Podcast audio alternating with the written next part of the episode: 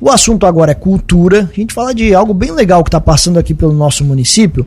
Projeto Biblioteca Humana Algures, que está percorrendo municípios catarinenses e a gente conversa com uma das responsáveis pelo projeto, a Grazi Calazans, gentilmente é, atendendo nosso convite. Grazi, bom dia, seja bem-vinda por aqui, tudo bem? Bom dia, Tiago, bom dia a todos os ouvintes aí da Cruz, bom dia, Juliano.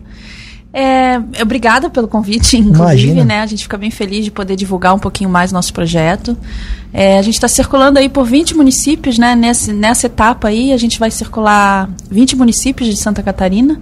É um projeto que a gente aprovou pelo PIC, né? O Programa de Incentivo à Cultura do Estado, da Fundação Cultural Catarinense e tem o incentivo da Celesc, né? Perfeito. Até tentando entender e explicar para o nosso ouvinte, Grazi, é, o, o projeto é a Biblioteca Humana Algures, mas vocês têm um grupo, o que, que é o Cultura Algures, o que, que exatamente significa isso? Isso, o Algures ele é um coletivo cultural, né? A gente tem artistas aí de vários lugares do Brasil, inclusive, é, tanto que uma delas é de Santa Catarina, por isso a gente co conseguiu propor esse projeto aqui, né? Porque a, a Renata Poderoso, que é a proponente, ela é de Penha, e ela participa desse coletivo também. Então somos vários artistas e, e, pessoas ligadas à cultura, né?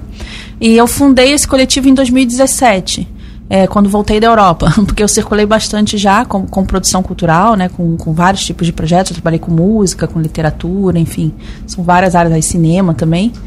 E aí eu fundei esse coletivo em 2017 e aí a gente vai agregando várias pessoas que vão somando forças aí fazendo projetos Brasil adentro. Legal. E o que, que vocês fazem? Quais tipos de projetos? Explica um pouquinho pra gente um pouco mais do trabalho em si do que vocês fazem. É, o foco principal do Algures quando eu criei foi o incentivo à leitura, né? Porque a gente tem, a gente sabe que o Brasil é um, é um país que pouco lê, né? É um dos países que menos lê, assim. É. Então a gente tem esse, foco de incentivar, de tentar incentivar as pessoas a lerem mais, né? É, existem muitos projetos para leitura infantil, né, de contação de histórias e tudo.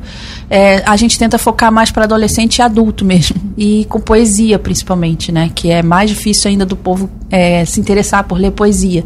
Às vezes o pessoal acha chato, acha difícil, e na verdade não é, né, é uma coisa bem prazerosa.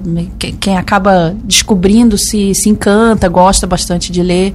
Então a intenção é ir por municípios, a gente tem uma Kombi, né, uma combinha cultural, que eu comprei e, e preparei toda ela para realizar esse projeto, de indo nos municípios levando um pouquinho desse incentivo. Então a gente carrega livros, carrega um varal de poesia, carrega várias coisas para tentar incentivar o pessoal a ler, né? Aí a gente monta a estrutura, monta lá um, um stand com várias coisas para o pessoal se interessar, vir, perguntar o que está acontecendo, pela curiosidade e aí começar a ler, né?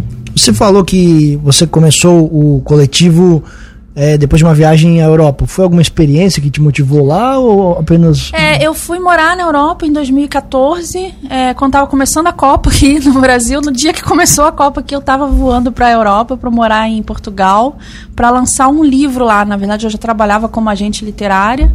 E daí o autor que eu trabalhava, ele conseguiu um contrato com uma editora de, de Lisboa.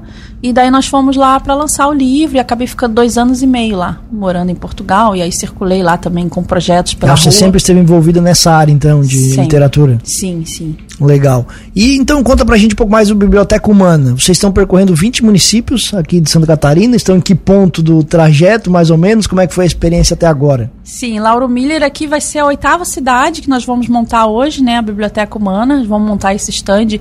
É, a, a, chuva atrapalha um pouquinho, né? Mas a gente viu ali que na praça tem uma tenda ali, então a gente já vai aproveitar aquela estrutura ali para fugir da chuva, né?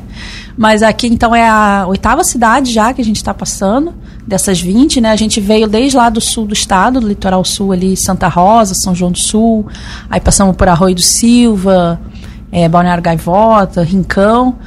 Aí agora nós vamos, fizemos ontem entrevisto, né? E aí hoje Lauro Miller, daí a gente vai subir a serra aqui, fazer São Joaquim, Urubici e depois descer de novo a serra e fazer ainda o litoral para cima ali, Garopaba, Bituba. Vocês pegam a Kombi, estacionam ela e, e, fazem as atividades. Exato. A ideia, a Kombi acaba sendo palco quando é possível, né? Ela, a, a gente monta a estrutura em volta dela. É, em dia de chuva, assim, ou algumas praças em que não dá para colocar, a gente monta só o stand mesmo, com puffs, com tapete, a gente faz um ambientezinho agradável, assim, o pessoal querer se chegar, se aconchegar e ler um pouquinho de poesia com a gente. E Grazi, naquelas cidades onde tem o pessoal que também é escritor, né, que também tem envolvido, vocês também acabam oportunizando para que eles também participem ali, né, para apresentar suas obras, né, para também participar do evento, né? Exatamente. Nesse projeto a gente fez um edital para selecionar os poetas e escritores locais. A gente teve bastante inscrição e daí a gente selecionou de a gente deu preferência para os moradores das cidades ou da região, né? Por acaso aqui em Lauro Miller a gente não teve nenhum inscrito, assim, ninguém que, que se inscreveu para participar aqui em Lauro Miller. Então hoje a gente não tem assim uma participação oficial de nenhum escritor, mas o pessoal aí da cidade que estiver ouvindo a gente, que escreve, que, que, que quiser ir lá recitar, tá, tá convidadíssimo. Como é que é esse trabalho de, de, de, tentar incentivar a leitura, como a gente já conversou aqui num país que não tem esse hábito, e ainda mais na poesia? É um trabalho de formiguinha, né? É um trabalho, assim, é um desafio, porque hoje em dia cada vez menos o pessoal está interessado em leitura, né? Por causa da tela, de ficar no celular, né? Aquela leitura mais dinâmica, mais rápida, né? Então é um, é um trabalho de formiguinha, assim, desafiador, mas a gente vê que é, às vezes não, não tem muita gente interessada, mas sempre tem um ou outro que, que se incentiva, que gosta, e daí acaba aquele sendo um agente multiplicador, né? Você comentou que é mais voltado a adolescentes e adultos, é isso? Sim, sim. A gente tem, a gente tem alguns livros para criança também, para as crianças sempre curiosas querem chegar, né? Então a gente deixa alguns livrinhos lá para as crianças, mas o nosso foco é adolescentes, os adultos, para trazer esse público para a leitura, né? Porque as crianças já têm, mal ou bem, elas têm um incentivo na própria escola, né? Que tem a, a, as professoras, as contações de histórias. Então a gente tenta focar, então a gente tem poesias de autores do Brasil inteiro ali, é, mas poesias para adolescente e adulto, assim, não é, o foco não é o público infantil, né? Certo, e vocês contam, é o livro, é o raiz mesmo, né? Pega o livro, folheiam, é, essa Sim. é a experiência que vocês Exato. passam. E aí a gente tem poemas também, a gente tem a caixinha de pequenos poemas em papel, né, impresso, assim, para o pessoal pegar e abrir e ler. Aí a gente faz também. A Biblioteca Humana, na verdade, ela é um projeto que foi criado na Dinamarca em 2000 por uma, uma ONG lá é, que se chamava Stop the Violence que com a intenção de que os humanos, seres humanos, nós somos livros, né? Então fala do livro humano, então da gente trocar histórias, da gente contar histórias, porque as pessoas têm muitas histórias às vezes para contar, né? E existe muito preconceito de pessoas julgarem os outros sem saber a história da pessoa. Então a ideia desse momento na biblioteca humana, além da gente ler poesia, é a gente também ouvir o outro, né? Ter esse espaço de escuta, de entender melhor o outro, de, de ouvir histórias que às vezes você nem imagina e daí te, dá alguma te dá algum estalo, né? Te traz alguma cura, enfim. Então tem essa ideia também do livro humano essa conversa olho no olho. Bem legal. Você tem dados de, de sobre as leituras, o quanto que a gente lê de livro por ano aqui no nosso país? Tem esse dado comparado com outros países para comprovar que a gente lê pouco? Olha, atualizado assim eu não tenho para te dizer assim de cabeça, porque eu escrevo projetos para editais também, né? A minha especialidade é escrever projetos para leis de incentivo. Então, assim, atualizado agora eu não tenho. Eu sei que está cada vez pior esse número, né? Está cada vez menos a gente lendo. Mas é uma coisa, assim, é, muito disparada de, de outros países, sabe? De, da Europa, dos próprios Estados Unidos. A gente fica muito abaixo no ranking, assim, de leitores. A tecnologia piorou isso? Piorou bastante. Tem aquela questão dos livros, é, dos e-books, Isso, né? digitais, e, é, é. digitais e tal. Ainda tem gente que lê nesse formato. Porque para quem lê e tem esse hábito, os, até os próprios leitores digitais, eles facilitam muito o trabalho, né? Essa questão tal. Mas mesmo assim o pessoal continua sim, preguiçoso. Sim, continua. E, e, e falta e, e perdeu-se o interesse mesmo pela leitura, né? As pessoas não, não têm mais o interesse até para ler é, nas postagens de redes sociais. As pessoas não leem o texto inteiro, né? Se for um texto um pouquinho mais longo, a pessoa já não lê. Ou então está escrito lá alguma coisa no texto e a pessoa pergunta o que já está escrito, porque realmente não tem esse incentivo de ler, né? Então, e há vários estudos aí, né, de que as redes sociais, é, é, esse, esse, esse boom de informações, né, é muita informação e aí acaba que dispersa e as pessoas não se concentram em nada mais. E ontem até a gente estava conversando com uma pessoa lá em entrevista que ele falou: Ah, eu tenho muita dificuldade de concentração para ler. Porque é muita informação que chega pra gente, aí hoje em dia uma pessoa pegar um livro e ficar focada num assunto só, a pessoa não consegue. Né? E até o próprio hábito de parar sem mexer no resto, no celular, em outras coisas, também já fica cada vez mais difícil, né? Exato. Interessante. E projetos nessa área também não tem muitos, né? Nesse sentido daquilo que vocês fazem? São poucas as iniciativas desse tipo. São poucas, infelizmente são poucas. E, e a cultura no Brasil, assim, eu sempre falo, né, nos meus cursos, nas aulas que eu ministro, é, a gente tem pouco incentivo à cultura no Brasil, assim, tem pouca verba. Numa maneira geral, não falando de um governo ou outro, é, é histórico, assim, a gente tem pouca verba para cultura, mas ainda assim essa verba sobra porque os artistas, os produtores, eles não têm conhecimento para alcançar, para utilizar esses recursos. São poucos projetos que as pessoas se inscrevem, então sobra verba. Então, por isso que eu, eu sempre incentivo, inclusive os artistas aqui que estiverem ouvindo, pro, procurem, agora vai ter a Lei Aldir Blanc, né, teve a Lei Paulo Gustavo aí também, que teve muita verba, tem Lei Rouanet. Existem várias leis de incentivo à cultura que é para trazer esses projetos para os municípios, para o Brasil inteiro, né? Mas são poucos realmente ainda. Certo. E sobre, voltando agora ao trabalho de vocês, que horas que vocês vão estar? Vai ser ali na Praça Henrique Lage? Isso, na Praça Henrique Lage, nós vamos montar ali a nossa estrutura às 10 horas. 10 horas já estão montados, esperamos já estar tá tudo pronto. E ficamos até meio-dia. São duas horas sempre de encontro que a gente disponibiliza, né? Para o pessoal passar, conversar, trocar e, e, ler, né?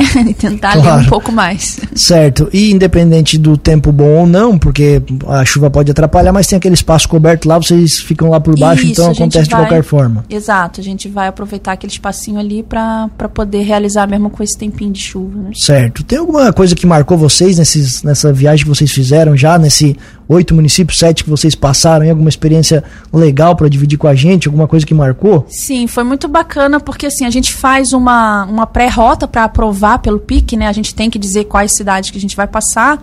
E eu tinha feito uma pré-rota desses 20 municípios. E eu não tinha incluído Sara, município ali da região, né, daqui de Criciúma, e eu não tinha incluído Sara, mas aí uma, uma autora lá de Sara, ela viu a divulgação do projeto e pediu para a gente levar para lá.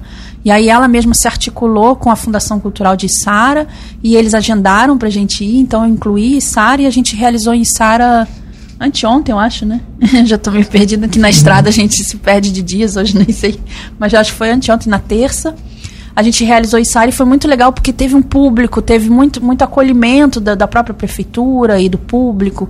Então foi bem bacana, isso foi bem marcante, assim, porque às vezes a gente escolhe um município e o município às vezes não está interessado, a prefeitura ou as pessoas. E às vezes outro que a gente nem imaginava está super acolhedor. Legal. E a entrevista ontem também foi muito bacana, assim, o acolhimento também da prefeitura, da Secretaria de Cultura e do público. Foi é, vocês legal. passam por cidades diversas, né? Cidades grandes, cidades pequenas, cidades da Serra, cidades litorâneas. Exato. Você estava contando pra gente aqui fora do ar que você não é daqui de Santa Catarina, né? Não, não. O sotaque é do Rio de Janeiro, o chiado devem ter percebido, né? Eu fui criada no Rio de Janeiro, mas eu fui nômade muitos anos, circulei bastante na Europa, como falei. Morei no Rio Grande do Sul, morei, morei em Florianópolis, em Santa Catarina Catarina já também, em 2017. Inclusive, quando eu fundei o Algures, eu, eu fui morar em Santa Catarina, fui morar em Florianópolis, né? Mas atualmente eu moro no Paraná, eu resido no litoral do Paraná. Mas como a gente tem, o coletivo tem gente do Brasil inteiro, a gente vai fazendo projetos em, em vários locais do Brasil, assim. Esse projeto Biblioteca Humana já passou em outros estados? Eu já fiz ele no Paraná, já tinha realizado ele em, em poucas cidades ainda, mas lá no Paraná só.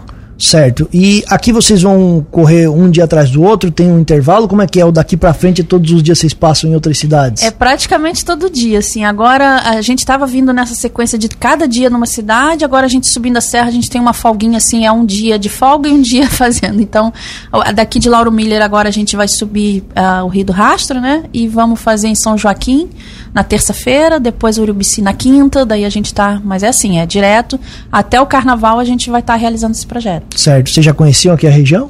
Não, uh, o Diego que está me acompanhando, o fotógrafo, ele já conhecia, eu não. eu é a primeira vez. Legal. Grazi, muito legal recebê-los aqui.